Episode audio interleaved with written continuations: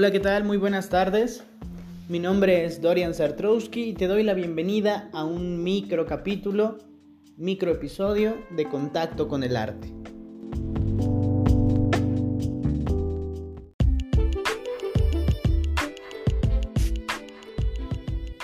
El día de hoy quiero compartir contigo un muy pequeño fragmento de la que considero mi película favorita.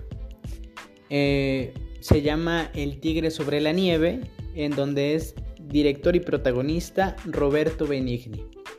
Es este mismo actor de la película La vida es bella. Eh, y la verdad, bueno, es una película italiana. Eh, tiene una, una historia algo algo confusa, algo divertida, amable, eh, cómica hasta cierto punto, pero muy, muy sumamente romántica y, poética.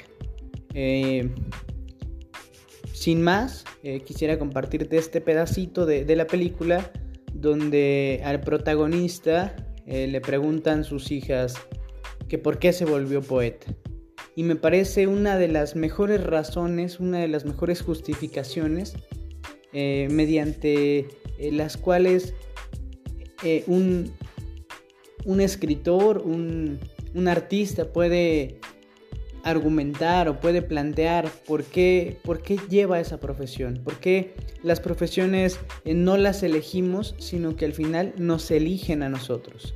Entonces, bueno, es un pedacito muy corto, muy breve, pero espero que lo disfrutes tanto como yo lo disfruto cada que, cada que lo veo y cada que lo, que lo observo.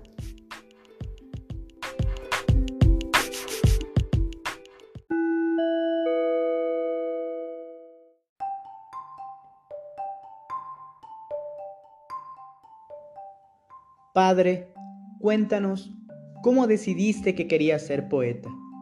Sí, cuéntanos.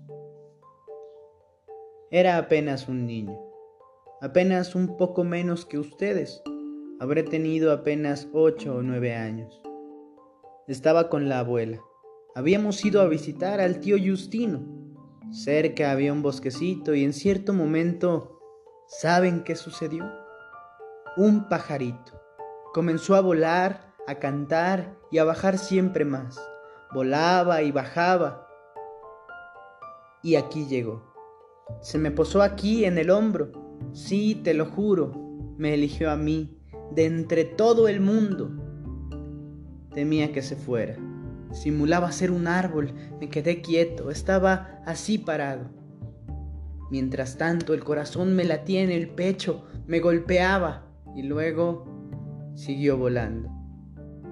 Entonces, rápidamente se lo quise contar a mi mamá. Mamá, un pajarito, volaba, cantaba, se posó sobre mi hombro, estuvo como una hora. Y ella, mira que te voy a creer, niño. Y siguió hablando con el tío. ¿Es que la abuela era mala? ¿No le gustaban los animales, los pajaritos? No, la abuela no era mala y le gustaban los pajaritos, pero no entendía. Era yo. Era yo quien no supe contarle bien, hacerle sentir la emoción que había sentido, la magia que había probado.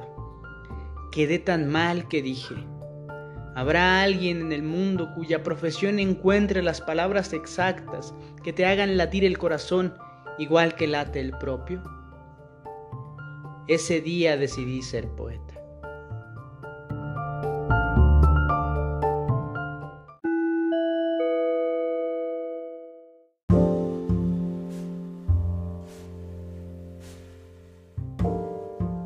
Muy bien, hemos llegado al final de este pequeño episodio. Em, es algo que personalmente tenía muchas ganas de compartir contigo y bueno, espero que sea un pequeño guiño en, tu día. Eh, que sea una buena noche, que sea una buena mañana, una buena tarde. Eh, estés con quien estés. Espero que hayas disfrutado este pedacito tanto como yo. Eh, te deseo lo mejor y nos vemos pronto.